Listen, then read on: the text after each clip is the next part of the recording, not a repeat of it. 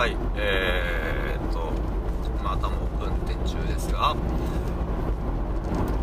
のー、ちょっとね不思不思議不思議というかなんか面白いなと思ったことがあったのを思い出したんで、はい、ちょっとお話ししようと思います。あのー、ラーメン屋さんに行った時の話なんですけどラーメン屋さんちょっとちっちゃめのところでどんぐらいかなちっちゃな2人か3人掛けのテーブルが3つとカウンターが5席ぐらい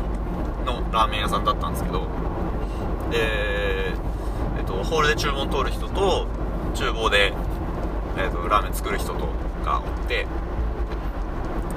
で僕はカウンターに座ってたんですけど食券制だったんですよね。で食券を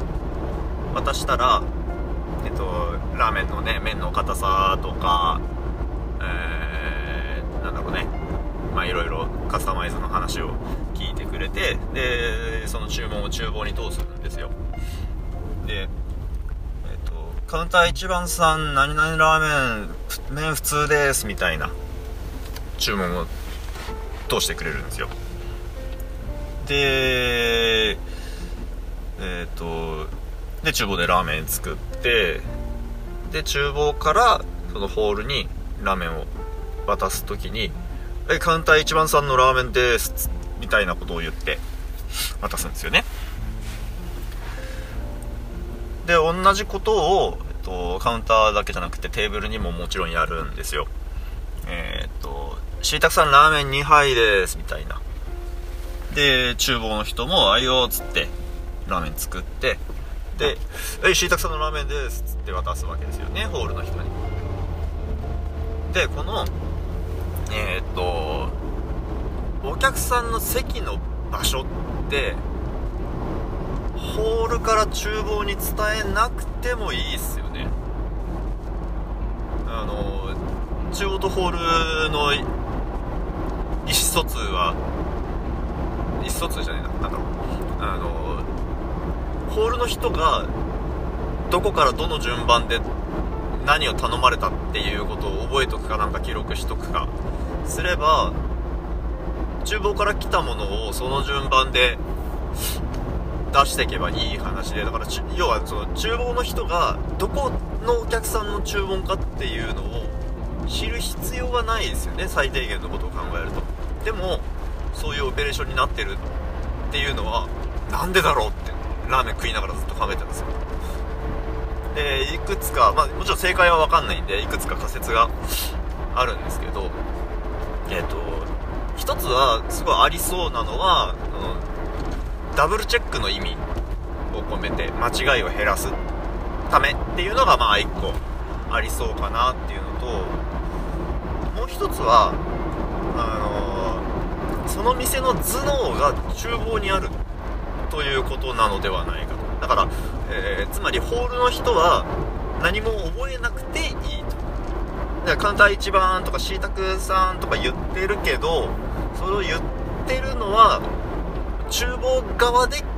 記録記憶しておくと。だからホールは極端に言えばもうそれを伝えた瞬間に忘れてしまっても厨房から「1番のラーメンです」「シータクのラーメン2杯です」っつって、う一回リマインドしてくれるからホールの人が間違いにくくなると。っていうのがあるかなって。まあダブルチェックと似たようなもんではあるんですけどちょっと意味合いが違いますよね。でえー、っとなんだろうなその頭脳説すごいありそうで。っていうのはそのラーメン屋だからなんかあの大体1人のお客さんについて1回しか注文のタイミングがないからなんかちょっと分かりにくいんですけど例えばこれが居酒屋だったらとかえー、っとまあまあいや居酒屋でいいです。居酒屋だったら、まあ、要はその何度か注文のタイミングがあるっていうところだと考えるとだったらと考えるとそのどの料理をどの順番で出すか？飲み物はよせないかんやろうとか。とかその他のお客さん他の他のテーブルのお客さんとの注文の兼ね合いで厨房がどの順番で料理をするかとか。かその結構頭脳が厨房にあった方が店が都合よく回るみたいな状況がありそうな気がするんですよね。だからそのラーメン屋もそれに倣ってそういうデザインをしとるんや情報のデザインをしとるんやないかなって思ったのがね面白かったです。なんかその何気なくやってることになんか理由があるはずだと考えてそれを想像するのね楽しいんですよね。またなんかあの思いついたら話そうと思います。はいそれではこの辺でさよなら。